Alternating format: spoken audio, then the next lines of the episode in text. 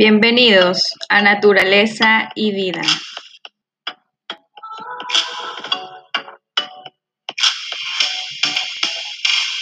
Te saluda tu amiga Marisela Gurría.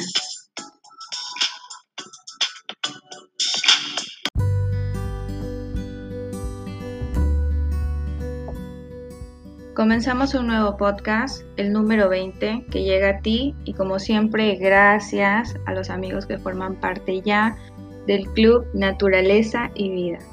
Ustedes son los que hacen posible esta plataforma. En serio, muchas gracias por darle play. En esta ocasión les hablaré del tema antropocentrismo contra o versus ecocentrismo. Eh, se trata de esta relación de la humanidad con la naturaleza.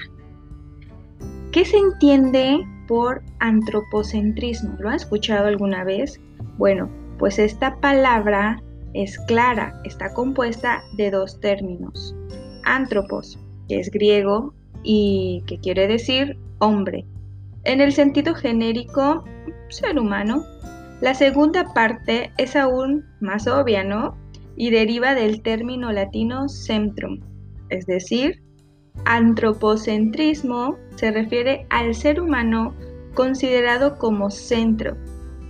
Esta doctrina o teoría que supone que el hombre es el centro de todas las cosas, el fin absoluto de la naturaleza y punto de referencia de todas las cosas.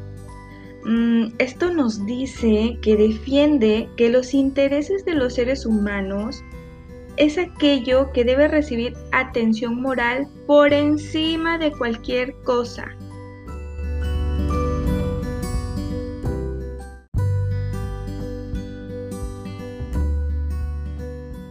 No, no, qué locura y qué egoísta. Amigos, ¿han escuchado la frase portaros como si fuéramos dueños y señores de la naturaleza. Es realmente muy muy triste que se dejó fuera de esta ecuación a los seres vivos, por el hecho de que el ser humano como único ser viviente portador de razón se establece como la figura predominante del planeta, mientras que el medio ambiente pasa a cumplir el papel de un mero instrumento. ¿Qué tal, eh? Todo esto contra lo dispuesto en la Carta Mundial de la Naturaleza emitida en 1982 por la Asamblea General de las Naciones Unidas. Qué contradictorio, ¿no? Esta dicta la siguiente, eh, de la siguiente forma. La especie humana es parte de la naturaleza. Toda forma de vida es única y merece ser respetada. Y con el fin de reconocer a los demás seres vivos su valor intrínseco.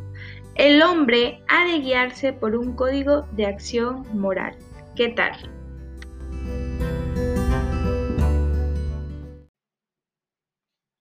Y por otro lado, amigos, tenemos al ecocentrismo. Este se basa en que las acciones y los pensamientos racionales del individuo deben centrarse en el medio ambiente sobre todas las cosas, tanto en su cuidado como en su conservación.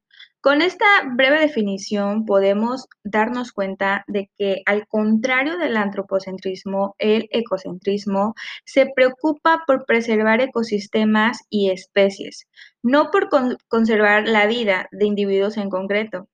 El ecocentrismo trata de ir más allá del preservacionismo, ya que lo que quiere es proteger a las especies, las poblaciones y los hábitats los ecosistemas donde quiera que estén situados e independientemente de su valor para la especie humana. Y hago en hincapié, donde quiera que estén situados e independientemente de su valor para la especie humana.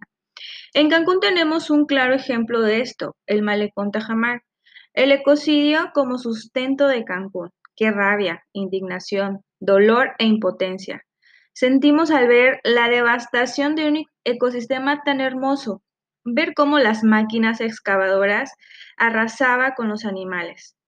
Ahora que ya conoces estas dos corrientes, posturas, quiero invitarte a reflexionar.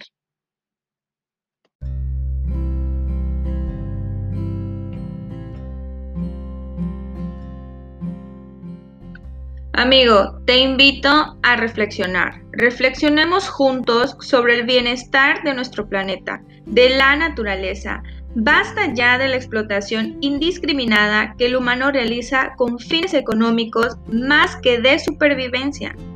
Y bueno, recuerda que puedes encontrarme en www.naturalezayvida.info.com.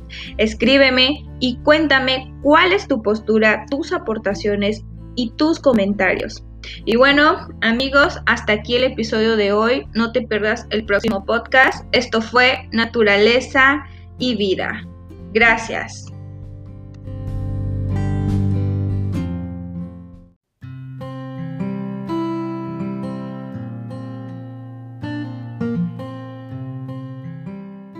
En la Tierra hay suficiente para satisfacer las necesidades de todos pero no tanto como para satisfacer la avaricia de algunos.